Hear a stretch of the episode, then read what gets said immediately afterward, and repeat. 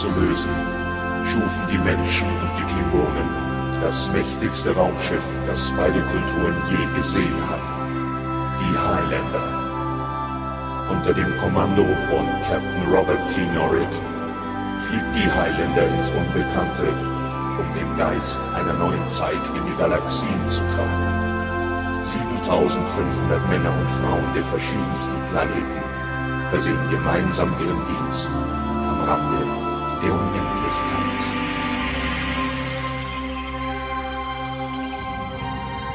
Herzlich willkommen beim Retrocast. Mein Name ist Kai und heute darf ich die Dodo zu einer weiteren Sondersendung begrüßen. Herzlich willkommen. Hallo. Kurze Erklärung, Sondersendungen sind immer alles, was abseits von PC-Spielen irgendwie veröffentlicht wird, beziehungsweise nicht direkt irgendein Spiel betrifft. Heute geht's um das Raumschiff Highlander und das ist eine Film- und Romanreihe, welche 1993 von Robert Amper initiiert wurde. Und der Film, den wir heute besprechen, das ist der zweite Raumschiff Highlander-Film mit dem Titel Captain Norrit, Herrscher über das Universum welcher 1996 im Rahmen der Star Trek Nacht auf Sat 1 ausgestrahlt wurde. So, du kennst den Film vermutlich nicht, oder? Nee, ich vermute, für die Star Trek Nacht werde ich mit circa elf Jahren noch zu jung gewesen sein. Ich glaube nicht, dass meine Eltern da, äh, da so begeistert davon gewesen wären, wenn ich das geguckt hätte. Also wegen der Uhrzeit, nicht wegen den Inhalt. Nee, der Inhalt, obwohl der ja auch teilweise fragwürdig ist, aber da kommen wir ja gleich mal. Das besprechen wir, wenn wir über den Inhalt äh, reden. Genau. Äh, Film natürlich in Anführungszeichen, denn das Ganze hier hat nur eine Länge von etwa 35 Minuten. Also es ist ein Fanfilm und ja, in dieser Star Trek Nacht hat Robert Amper auch die Moderation dieser kompletten Sendung übernommen. Ich habe es damals tatsächlich gesehen und ich hatte eigentlich sehr gute Erinnerungen an den Film, aber damals habe ich andere, äh, vieles anders wahrgenommen, als ich es jetzt heute getan habe. Und ich glaube, wir beginnen einfach gleich mal kurz. Hast du noch irgendeine Vorbemerkung, bevor nee, ich mit der Inhaltszusammenfassung anfange? Nee, aber du warst ja auch jünger, also da hat man an bestimmte Sachen noch anders gesehen, als wenn man älter und hoffentlich auch etwas weiser geworden ist. Ja, das stimmt allerdings. Gut, ich war damals, gut, ich bin 1982 geboren, ich war da natürlich ein bisschen älter, habe das natürlich auch gucken dürfen damals. Selbst meine Mutter hat mitgeguckt, obwohl die im Verlauf der Nacht irgendwann eingeschlafen ist auf dem Sofa neben mir. und ich diesen Film hier in Anführungszeichen alleine genießen durfte. Aber es war mal was interessant Neues. Also habe ich eigentlich nette Erinnerungen an diese Nacht. Ob der Film hier das halten kann, was meine Erinnerungen verspricht, das werden wir gleich mal versuchen zu ergründen. Kurz zu dem Inhalt. Also nach einem Exil, vermutlich in Teil 1 zu sehen, erhält Captain Norris sein Kommando über die Highlander zurück. Und im Rahmen dieser Handlung soll er bei einer Geburtstagsfeier eines klingonischen Würdenträgers Gast sein, verursacht dort aber bei einem Essen ein mittleres Chaos und am Ende lädt er sich selbst noch zu einer klingonischen Zeremonie mit Schmerzstöcken ein. Äh, auf dem Rückweg zur Erde gilt es dann noch einen Konflikt zweier verfeindeter Parteien zu lösen, was ihm zum Erstaunen seiner Crew auch gelingt. Das ist so die Handlung eigentlich irgendwie zusammengefasst auf dem Bierdecke-Pasti. Also ich glaube, in 99 Prozent der Story hat er keine Ahnung, was er gerade tut. Ja, genau. Er stolpert eigentlich eher wie äh, dieser Inspektor Clouseau von Szene zu Szene und ja, irgendwie kriegt er zwar nichts auf die Reihe, schafft's am Ende aber dann doch irgendwie. Gut, äh, lass uns mal kurz einsteigen in verschiedene Themen, die ich vorbereitet habe. Und zwar das Intro, das hatte ich tatsächlich noch sehr, sehr gut in Erinnerung. Und selbst die Melodie war mir noch relativ präsent. Wie ist dein Eindruck von dem Intro? Ja, das zeigt halt so typische Szenen, was wir halt nicht erwähnt haben. Die, die eine Mischung aus Kling Klingon und ähm, Föderation. Man sieht Klingonen, die, die die typische klingonische Uniform tragen. Und man sieht die Le Leute in Star Trek Uniform, äh, Starfleet Uniform miteinander interagieren, die Melodie läuft dazu, der äh, und die ist also das Intro ist echt gut gemacht. Also ähm, ich meine, der ist Film, äh, den haben 96 erschienen, aber 93 gemacht worden und ich glaube für die Zeit, es gibt schlechter gemachte professionelle Filme. Also Hut ab. Super Melodie, super, äh, super gemachtes Intro. Also auch die Computergrafiken. Wow. Ja, die auf jeden Fall. Ich bin mir jetzt nicht sicher, ob diese Animationen auch schon in einem Uhrwerk von 1993 mit drin Der waren oder hat, ob die ich, nachträglich. Nee, hat er nicht viel gemacht. Da hat er nicht gemacht. Er hat es bloß aufgehübscht, wird am Ende gesagt, aber nichts mehr nachträglich reingemacht. Er wollte, also die, die, die es aufbereitet haben, wollten wirklich so, dass das wie früher aussieht groß in besserer Bildqualität. Du hast schon gesagt, die Animationen sind wirklich sehr gut und die stufe ich tatsächlich so auf ähm, Babylon 5 Niveau ein bisschen ein. Also auf jeden Fall sehr ansehnlich, auch heute noch. Also ich finde es wirklich äh, sehr schön gemacht. Und mhm. selbst, es gibt am Anfang, nachdem wir erfahren, was die Highlander ist, das habe ich jetzt am Anfang hier vom Podcast für unsere Zuhörerinnen schon eingespielt, äh, man sieht so einen kleinen Schwenk, man sieht eine Raumstation, diese typischen Weltraumpilze, wie wir sie aus Star Trek mhm. kennen. Und dann sieht man noch eine, so eine Art Enterprise D oder so eine Galaxy-Klasse und dann schwenkt die Kamera so nach oben zu diesem Raumschiff Highlander. Und das sieht schon relativ imposant aus, oder? Eine Untertassensektion, die ein bisschen an die Discovery erinnert, weil die so äh, praktisch auch einen Außenring hat. Und vier Warp-Gondeln, die auch nochmal durch eine Art Band äh, verbunden sind. Das Sch äh, Schiff strahlt Power aus. Ja, genau. Äh, die Abschussvorrichtung für Photonentorpedos, die ist auch oben drüber an diesem Bogen angebracht. Das sieht man ja auch während des Vorspanns noch. Und das hat mich so ein bisschen erinnert an diese, äh, weiß nicht, ob dir, dir das jetzt ein Begriff ist, diese Nebula-Klasse äh, aus Star Trek. Ich glaube, die sieht man am Ende von Treffen der Generationen, wenn die Leute dort von dem Planeten abgeholt werden. Also die hat auch oben drauf, so oben drüber so ein so ein, diese Abschutzvorrichtung über der Untertassensektion. Nee, aber ich gucke mir gerade Bilder an. Ja, das es erinnert wirklich daran. Also auch wie die ähm, die Warp-Gondeln ähm, Zwei sind ja äh, unter dem Schiff von der Highlander und zwei sind ja drüber und daran erinnert es auch ein bisschen. Mhm, genau, richtig. Ja, mehrere Warp-Gondeln sah man auch. Ich, es kam, glaube ich, nicht sehr oft vor. Also ich glaube, die Stargazer hatte vier Warp-Gondeln tatsächlich äh, von Captain Picard. Und ich glaube, die Enterprise D, die aufgewertet wurde im letzten Film, also im Abschluss von TNG, die hatte auch drei Warp-Gondeln. Ich glaube, das sind jetzt so die Referenzen, an die ich mich zumindest erinnere. Ich habe gerade Bilder von der USS Stargazer vor mir, die ja, vier Warp-Gondeln. Ähnlich wie bei der, da fehlt bloß das Band bei der Stargazer. Genau, richtig. Ist auf jeden Fall ganz nett gemacht und es ist eindeutig als Föderationsschiff auch zu erkennen. Also, dass jeder, der ein bisschen Star Trek kennt, weiß und guckt, der erkennt das sofort. Okay, ja, das ist ein Föderationsschiff. Typische Untertassensektion, ein großer Rumpf, der ein bisschen anders geformt ist. Und ich finde, dieses Band drumherum hat so auch ein bisschen was von der Andromeda irgendwie aus der Serie. Stimmt, das ist ja auch sehr rund. Äh, wo wir bei Andromeda waren, äh, beziehungsweise gerade sind, äh, vergleich doch mal die Computeranimationen mit denen, die wir hier sehen und mit der Serie Andromeda, die ja erst später erschienen ist. Welche findest du besser? Ganz ehrlich, die hier. Also, äh, Andromeda ist halt es sieht sehr, es ist auch noch dazu sehr shiny, habe ich das Gefühl. Also es sieht komisch aus. Ja, mir gefallen die hier tatsächlich auch besser. Gut, Andromeda hat natürlich durch diesen Look einen eigenen Charme irgendwie und man gewöhnt sich relativ schnell dran. Aber ja, rein qualitativ sieht das hier tatsächlich auch für mich ein bisschen besser aus. Und wenn man sich überlegt, weil welches Budget ähm, sie hatten, welches Budget Andromeda hatte, ähm, naja. Ja, ich finde es vor allem interessant, meine, mit der Hardware, die einem hier Anfang, Mitte der 90er zur Verfügung gestanden hat, ist das schon sehr beachtlich, was man hier zustande gebracht hat an Effekten. Also es sieht echt sau cool aus aus. Ja, auch die Brücke ist zum Beispiel ist echt gut gemacht. Also die Beschriftungen sind echt super. Genau, gut, man erkennt zwar, dass es nur eine Kulisse ist, aber ich habe auch andere Fanfilme gesehen, die bedeutend schlechter aussahen und hier hat man sich sehr viel Mühe gegeben. Also die Bedienkonsolen und alles, das sieht wirklich fast originalgetreu aus. Also sehr, sehr gut gelungen.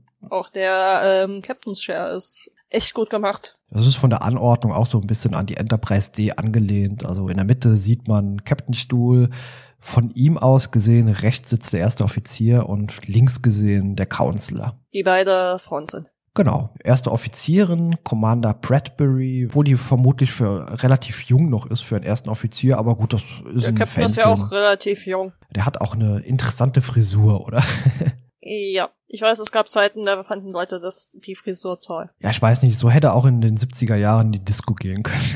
so, so sieht er aus. Vermutlich. genau. Ja, wir haben schon gesagt, die Kulissen sind wirklich gut gelungen und auch nicht nur an jetzt auf der Brücke, sondern auch die Flure hat man relativ schön nachgebaut und ich glaube, hier steckt einiges an Geld auch drin, hat man einiges in die Hand genommen. Das ist echt gut gemacht. Also ähm, wir begegnen ja auch noch einen Borg und auch die Klingonen, äh, Klingonen, die Outfits sind echt gut gemacht, da haben sie echt, sich echt Mühe gegeben. Genau, da sind wir schon bei dem nächsten Punkt hier Kostüme. Den haben wir jetzt quasi schon abgehandelt. Also die sehen wirklich fabelhaft aus. Und äh, wie gesagt, die Maske ist sehr gut gelungen. Also die hätte man auch so holen können, hier in TNG reinstecken und es wäre niemandem aufgefallen. Also Maskenbildner, Daumen hoch, echt super gemacht für damals. Selbst die Aussprache, dieses Klungonisch, klingt sehr äh, das wäre originalgetreu. Das wäre in den 90ern auch nicht aufgefallen, wenn man sie wenn man das mit äh, den anderen Filmen vergleicht. Jetzt wird's ein bisschen schwieriger, denn ähm, Highlander ist nicht als ernster Film angedacht, sondern es ist eher so ein sehr spezieller Humor. Teilweise extrem speziell, aber inzwischen, jetzt wo man Lower Decks kennt, ist man da ein bisschen dran gewöhnt, dass es auch mal ein bisschen lustiger sein kann im Star Trek-Universum. Wie hast du den Humor allgemein wahrgenommen, ohne jetzt in bestimmte Szenen zu gehen? Also es war viel mit drin, what the fuck passiert jetzt gerade? Und es war schon witzig, aber manchmal auch äh, so vollkommener Unglaube, äh, was da gerade auf dem Bildschirm passiert, weil so dumm kann doch kein Mensch sein. Oder? Ja, gut, äh, er bringt sich auch, also der Captain bringt sich immer wieder in Situationen, äh, in denen er am Ende ziemlich doof dasteht. Das sieht man relativ am Anfang in dieser Therapiesitzung, als er in einem Bärenkostüm steckt und dann den Reißverschluss nicht mehr aufbekommt. Aber die Szene an sich so fremdschammäßig und albern die wirkt, lustig fand ich sie schon. es ist einfach diese absurde Art von Situationskomik, weil die Consular in ein Kostüm, sie soll vermutlich ein äh, niedliches Mädchen mit Jamax-Lolly darstellen und es wirkt einfach nur absurd. Angucken, aber auf eigene Gefahr. Wir haften nicht für eventuell Schäden, wenn jemand das sich das anguckt. Genau, es kann auf jeden Fall körperliche und seelische Schmerzen verursachen. das, das, das muss man auf jeden Fall dazu erwähnen. Klar, aber diese äh, Szene ist dann diesbezüglich lustig, weil der Captain wird immer wieder von der Brücke gerufen, der Admiral will ihn unbedingt sprechen und letztendlich beamt man ihn ja samt Bärenkostüm einfach auf die Brücke, direkt vor den Admiral und ja, das fand ich schon sehr Er ist einfach nur fassungslos. Genau. der Blick. Weiß das nicht, wie oft sie manche Szenen gedreht haben, aber danach die Darstellerin vom, von der Counselor und vom ersten Offizier, die werden danach das Augenrollen perfektioniert haben. Ja, vermutlich, ja.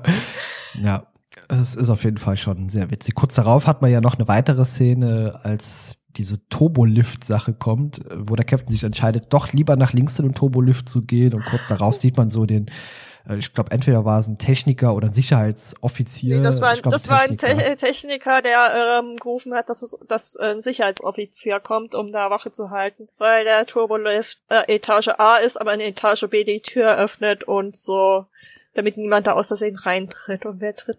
Er ist natürlich fünf Sekunden vorher da reingetreten. Wow! Ja. Der genau, der Captain. Kommentare vom bajoranischen äh, Techniker. Okay, zu spät. Genau. Ja, das wurde danach auch gar nicht mehr aufgegriffen. Gut, ist so typisch comic-mäßig. Irgendwie irgendeine Comicfigur fällt runter und ja, ist danach aber wieder hellwach und äh, wird einfach übergangen, was passiert ist. Ja. Vielleicht ist das dann noch nicht so tief gefallen. Genau. Als nächstes gehen wir dann eigentlich schon in diese Szenen auf diesem Planeten, den man angesteuert hat, zu diesem Klingonen. Und dieses Essen ist ja auch sehr speziell inszeniert. Also sie, äh, die Klingonen beschließen ja vorher, dass sie sich an die menschlichen Gebräuche anpassen, stecken sich auch schön die Servietten oben rein, und um damit gekonnt oder weniger gekonnt mit Messer und Kabel zu essen, während er unser äh, Captain da sitzt und mit dem Finger isst, als ob noch nie was von Besteck gehört hat und alle gucken ihn an. Und die Fassungslosigkeit steht ihnen ins, ins Gesicht geschrieben. Ja, genau. Also der Commander Bradbury, der erste Offizier hier, die möchte ihn ja auch irgendwie die ganze Zeit darauf hinweisen, hier Captain, hier soll es anders laufen, aber der unterbricht sie auch ständig und sagt, ja, ich habe bin vollkommen involviert hier in die klingonische Kultur und sie ja. brauchen gar nichts sagen. Ich kenne mich ja. voll aus, ja. Genau. Und tritt natürlich ins nächste Fettnäpfchen damit, wenn er als einziger dort sitzt und mit Fingern isst und alle entsetzt gucken. Kurz darauf wird's ja noch äh, sehr viel entsetzter, zumindest die Blicke von seinen Crewkameraden, denn der, das, dieses klingonische Oberhaupt hier, dieser Würdenträger, will den Captain zu dieser Sache mit den Schmerzstöcken einladen, aber nur als Zuschauer eigentlich von ihm gemeint. Ja, also es gibt ja dieses eine Ritual, wo ein Klingone durch eine äh, Reihe von anderen Klingonen geht, die ihn damit Schmerzstöcken maltrieren. Und ähm, es gibt auch eine Folge im Voyager, wo das äh, und naja, er so, ach ja, daran will ich auch, wollte ich auch schon immer mal teilnehmen. Und diese äh, ein Klingone, eine Klingonin vorher noch zu, zu einem Offizier von ihm. Also er wird's schon überleben. Er muss ja, er soll ja nur zugucken. Sie korrigiert sich dann dazu. Nein, er wird's nicht überleben. genau. ja, äh, dumm gelaufen und als nächstes sehen wir diese Szene auch. An der Stelle hier sahen die Kulissen jetzt nicht mehr so gut aus, denn ich glaube, das hat man einfach nur in irgendeiner abgehalfterten Lagerhalle hier gedreht.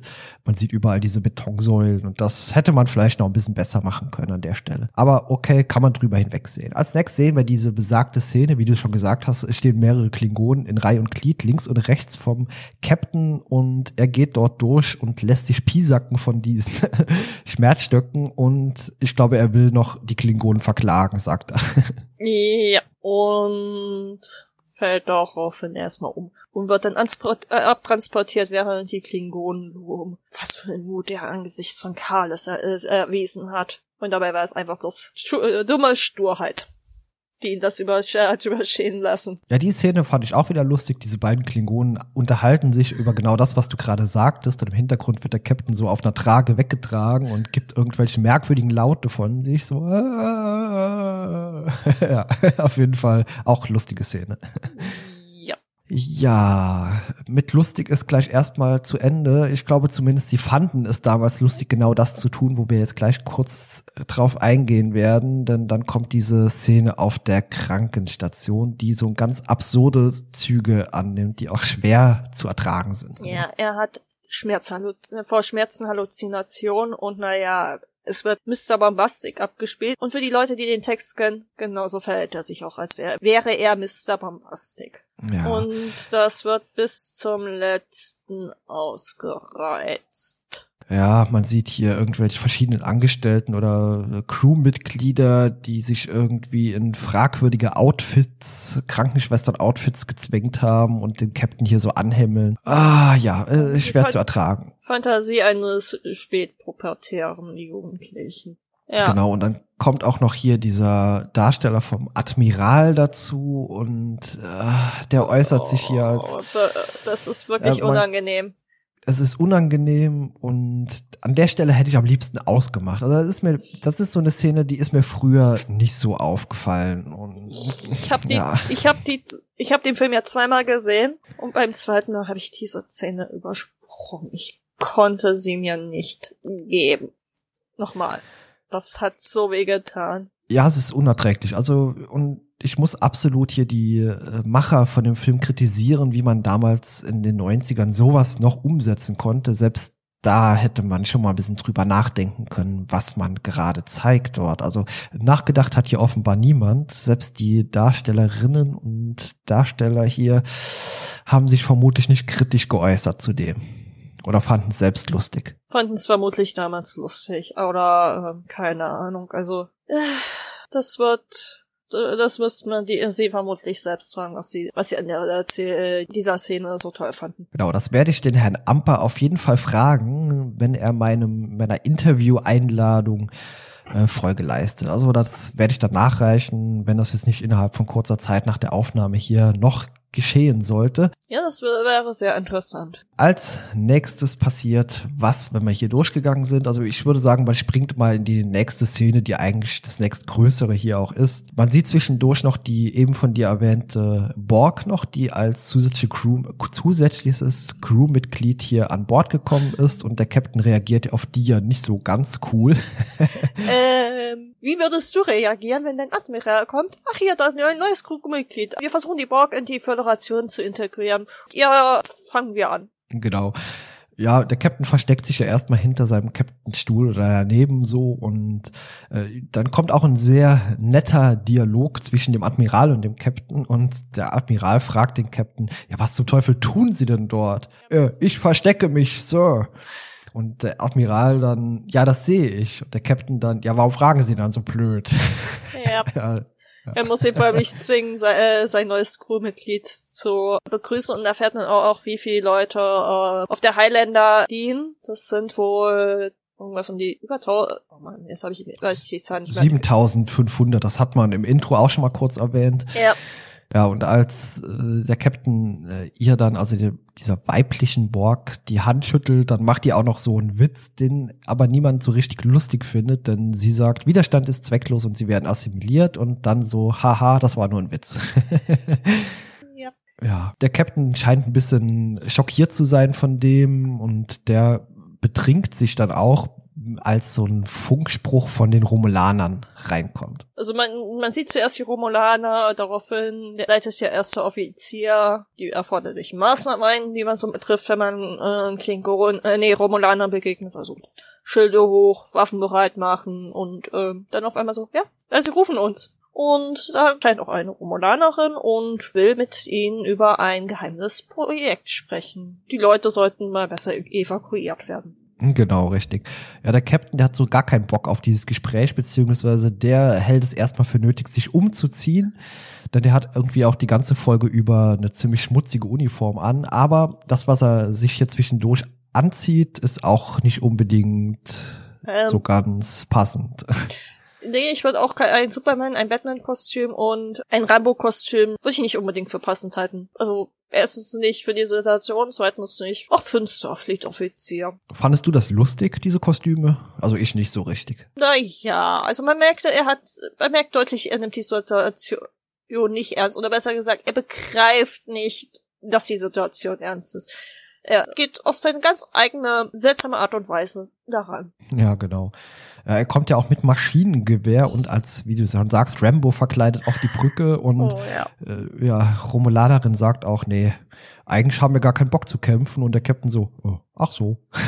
Was, nicht mal ein kleines bisschen? Nee, nicht mal ein kleines bisschen. Genau, man fliegt dann auch zu diesem Planeten und hier äh, findet irgendein Konflikt statt, den der Captain aber gar nicht mehr wahrnimmt, denn er hat sich inzwischen so betrunken, dass er auf seinem Kapitänstuhl einschläft. Der erste Offizier, hier die Offizierin Bradbury, stellt ein Außenteam zusammen und ja, die verschwinden erstmal, ohne dass man sieht, was genau die jetzt tun. Und der Captain wird dann ja auch relativ schnell wieder wach und beamt runter. Und das kannst du uns jetzt gerne mal erklären, was da passiert.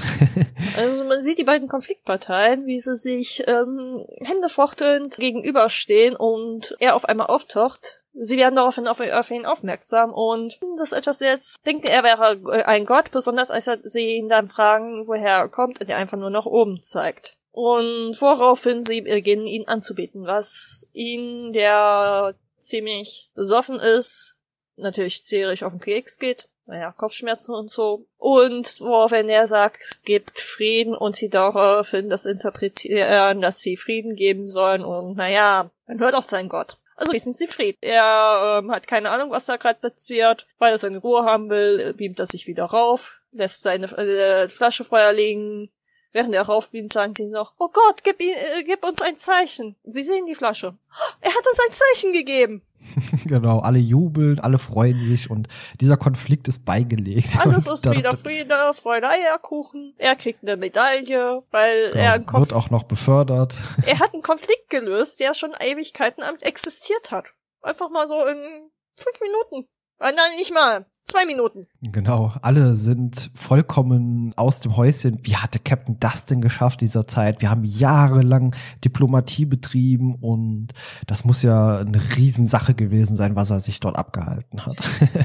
ja, er bekommt im Zuge dessen das Kommando über eine komplette Raumschiffeinheit. Also er wird Flottenkapitän über alle Schiffe der Agamemnon-Klasse, glaube ich, heißt diese yep. Highlander und, und dann endet der Film eigentlich auch schon. Zwischendurch wird nochmal auf den Planeten zurückgeschnitten, wie sie da die Flasche schön auf ein Mini-Altar tra äh, trapiert haben, umgeben von Schmuck und die Flasche anbeten. Genau, richtig. Gut, zwischendurch, wie gesagt, Humor ist teilweise schön. Es gibt auch ein paar nette Anspielungen auf alte Trackfilme, zum Beispiel während der eben erwähnten äh, Traumszene, die wir so unerträglich fanden, wird auch erwähnt, dass die Verbände erst am Dienstag kommen und das ist natürlich eine Anspielung auf Star Trek Treffen der Generation. Gut, äh, möchtest du uns ein abschließendes Fazit hier zu dieser Folge, Film, was auch immer geben?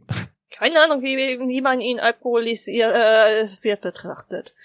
Aber egal in welchem Zustand, auf eigene Gefahr, es gibt äh, witzige Szenen. Es gibt Szenen, äh, wo man einfach bloß da sitzt und denkt, okay, passiert das gerade jetzt wirklich? Und es gibt Szenen, wo ich dann da sitze und denke so, Hut ab. Es gibt professionelle Schauspieler, die kriegen für äh, schlechtere Leistungen wesentlich mehr, äh, mehr Kohle, als der Film gekostet hat. Also ich würde ihn mir in den nächsten zehn Jahren vermutlich nicht nochmal angucken.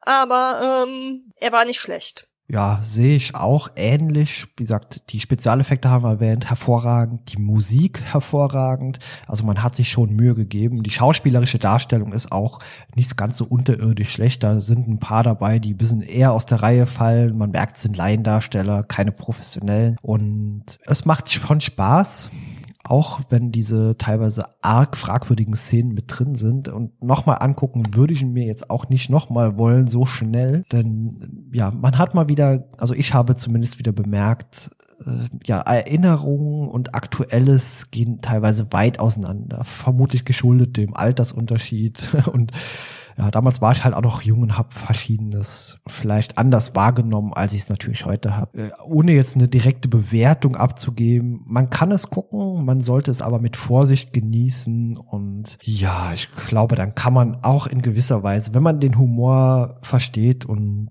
sich damit ein bisschen auseinandersetzt, kann man damit schon leben. Auch wenn viele Fremdscham-Momente mit drin sind. Sie ich meine, ähm, die Art, Filme äh, beziehungsweise Serien zu erzählen, hat sich ja in den letzten Jahren auch stark verändert. Ich meine, eine Serie wie The Next äh, Generation, wenn die heute neu rauskommen würde, ich glaube nicht, dass die Art von Storytelling heute noch an, an, gut ankommen würde, weil man ist inzwischen äh, ein anderes gewohnt. Also nicht mehr so die äh, Monster of the Week Filme, nee, Serien, sondern eher so ähm, Geschichten, die sich über eine Staffel hinweg ähm, bewegen. Und nicht eine Folge und, die, äh, und es ist wieder auf Null äh, auf Anfang gemacht. Und in der nächsten Story sind sie, in der nächsten Folge sind sie schon ganz woanders, sondern ähm, ein, ein Erzählfaden. Ja, besonders jetzt, wo diese Stories immer so durchgängig sind, wünsche ich mir manchmal so einen Ausreißer und den scheinen wir mit Captain Pike, mit der Serie auch zu bekommen, mit dieser äh, Planet of the Week Episoden wieder. Äh, und man wird sehen, wohin das geht und wie sie es dort umsetzen. Aber so ein kleines bisschen vermisse ich sich äh, schon. Also ja, es ist, glaube ich, immer so eine Sache. Also ich glaube, wenn man über Jahre immer Einzelfolgen sieht, dann freut man sich mal über einen fortlaufenden Handlungsstrang. Und andersrum ist es genauso, wenn man jetzt jahrelang immer einen fortlaufenden Handlungsstrang zu sehen bekommt, wünscht man sich wieder ein bisschen mehr Einzelepisoden. Ich meine, ich habe mir auch so Sachen durchaus angesehen wie äh, Sinnlos durch Mittelerde. Und ja, okay, ähm, ja. das ist jetzt auch nur eine also ich glaube, Intelligenz, intelligent ist was anderes. Ja, sowas gibt's mit Star Trek auch. Ich glaube, sinnlos im Weltraum heißt das. Und ja. dort wurden verschiedene TNG oder allgemein Star Trek-Szenen einfach neu und albern synchronisiert. Aber das ist auch teilweise nur schwer zu ertragen. Es hat sicherlich geholfen, dass ich ähm, noch ungefähr zehn Jahre jünger war, als ich das geguckt habe. Ja, bestimmt. da findet man natürlich einiges ein bisschen lustiger als jetzt. Super, ich glaube dann, wenn du noch nichts mehr zu sagen hast, sind wir am Ende angelangt. Nee, außer schaut. Schaut's oder schaut's nicht. Ähm, und berichtet uns, was ihr davon äh, erhaltet, wenn ihr es schauen solltet. Genau, ich werde das Video auf dem Blog unter www.retrocast.de mit einbetten. Dort könnt ihr euch den Film in Anführungszeichen anschauen und wir freuen uns sehr über euer Feedback. Also schreibt uns das ruhig, sagt uns, was ihr davon haltet, wie ihr die verschiedenen Szenen seht und auch was ihr zu den anderen erwähnten Dingen wie Spezialeffekte, was ihr davon haltet. Sagt, lasst es uns wissen und dann bedanke ich mich ganz herzlich bei dir, Dodo, dass du nochmals dabei warst. Nicht das letzte Mal. Auf bald. Auf bald. Bis dann. Tschüss. Bis dann.